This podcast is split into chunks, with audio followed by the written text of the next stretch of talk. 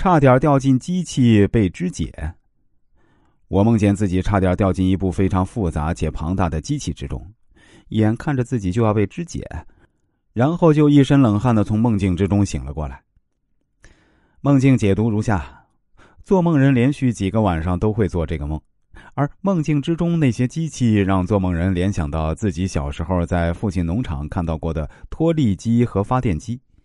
梦境之中的机器就是这两种机器的组合。做梦人最近正在为选择什么样的职业而困扰。父亲原本为他安排了一个职业，但他一点都不喜欢。这个梦境啊，实际上就是潜意识在提醒做梦人：如果他选择了父亲提供的职业，就掉进了父亲设下的机关。早晚有一天，他的思想会像梦境一样被肢解。在这个梦境之中，那个庞大的机器实际上就象征了做梦人的父亲。还有一个潜伏在水底躲避敌人的梦境。我梦见敌人前来侵犯，我逃到了河边。河里有一个搭着草棚的木牌，似乎是一个水上人家的住宅。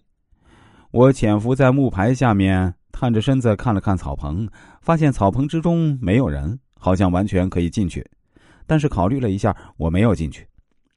梦境解读：房子在梦境之中一般象征着家庭或内心，木牌之上的草棚就象征着家庭正处于一种颠沛流离的不稳定状态，或者他的内心处于一种摇摆不定的状态。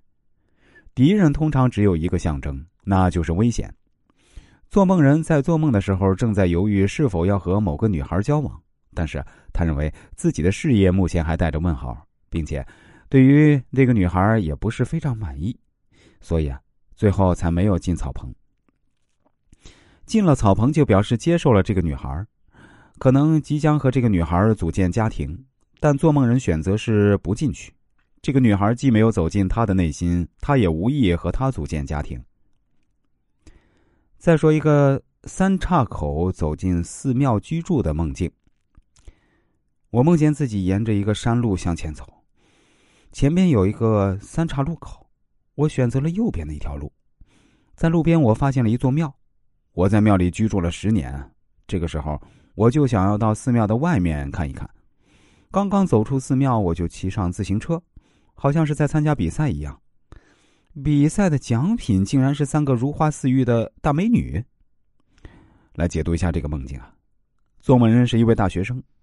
他曾经在读书期间啊，自学过心理学。这个梦是在他即将毕业的时候所做的。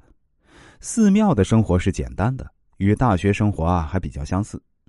梦境之中三岔路口意味着做梦人在大学毕业之际所面临的选择，而做梦人选择的是象征着学校的寺庙。在梦境的后半段，做梦人走出庙门参加比赛。梦境之中的自行车实际上就是力量的象征。